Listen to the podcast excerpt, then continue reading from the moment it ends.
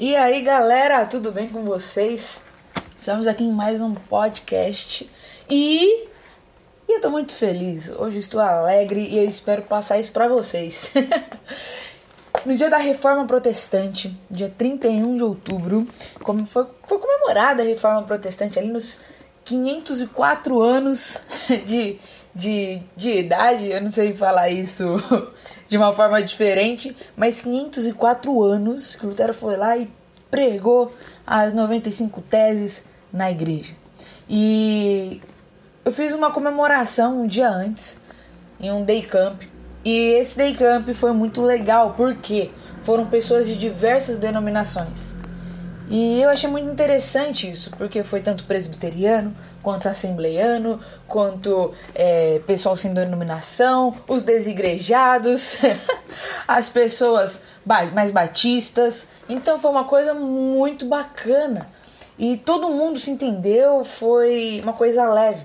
O que me levou a pensar que nós precisamos mais disso. Como assim? Nós precisamos da unidade do corpo de Cristo. Às vezes nós achamos que a igreja é somente a pentecostal, ou a presbiteriana, ou a X ou a Y, e nós esquecemos que a igreja é uma só. A igreja de Cristo é uma só, a noiva de Cristo é uma só. O corpo de Cristo é um só. Então nós precisamos lembrar disso. E o que, que eu quero falar com isso? Que nós precisamos ter em mente a unidade desse corpo, dessa noiva, da igreja de Cristo.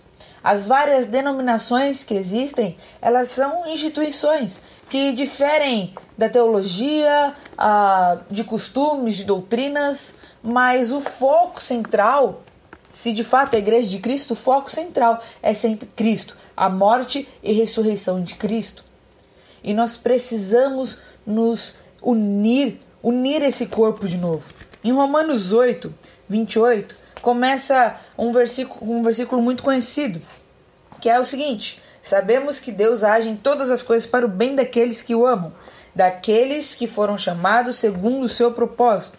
E continua: Pois aqueles que de antemão conheceu também os predestinou para serem conformes à imagem de seu filho, a fim de que ele seja o primogênito entre muitos irmãos. E aos que predestinou também chamou, aos que chamou também justificou, e aos que justificou também glorificou.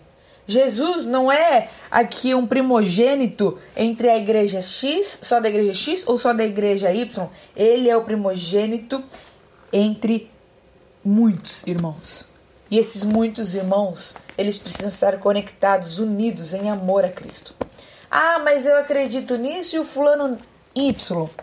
Vai para a Bíblia. Se não existe uma resposta clara na Bíblia sobre isso, então ok. Ora, entende que há mistérios que nós não vamos conhecer aqui na terra, só saberemos na glória. Então, entenda isso, que possamos entender isso e que possamos fazer disso uma verdade nas nossas vidas. Em vez de ficarmos com medo de visitar outras denominações, outros irmãos que estão em outras congregações, ou ficarmos com medo de, ah, mas ele vai roubar o meu membro ou não sei o que, isso é muito feio. Busque sempre fazer a vontade de Deus e que a vontade dele seja feita aqui na terra como é no céu. Que a vontade dele do, e, e, e o que é de verdade, que Jesus é o primogênito de muitos irmãos, seja concreto aqui na terra. Estou falando isso principalmente no meio evangélico. Nós precisamos de unidade. Nós precisamos conversar entre nós, buscarmos a Deus juntos, nos respeitarmos e sermos humildes para saber que Deus pode agir em um lugar mais quietinho, como pode agir em um lugar mais agitado. Deus é Deus. Importa que os adoradores o adorem em espírito e em verdade e essa verdade possa estar embasada na palavra dele, que é a Bíblia. Então que nós possamos olhar com outros olhos os nossos irmãos de outras igrejas.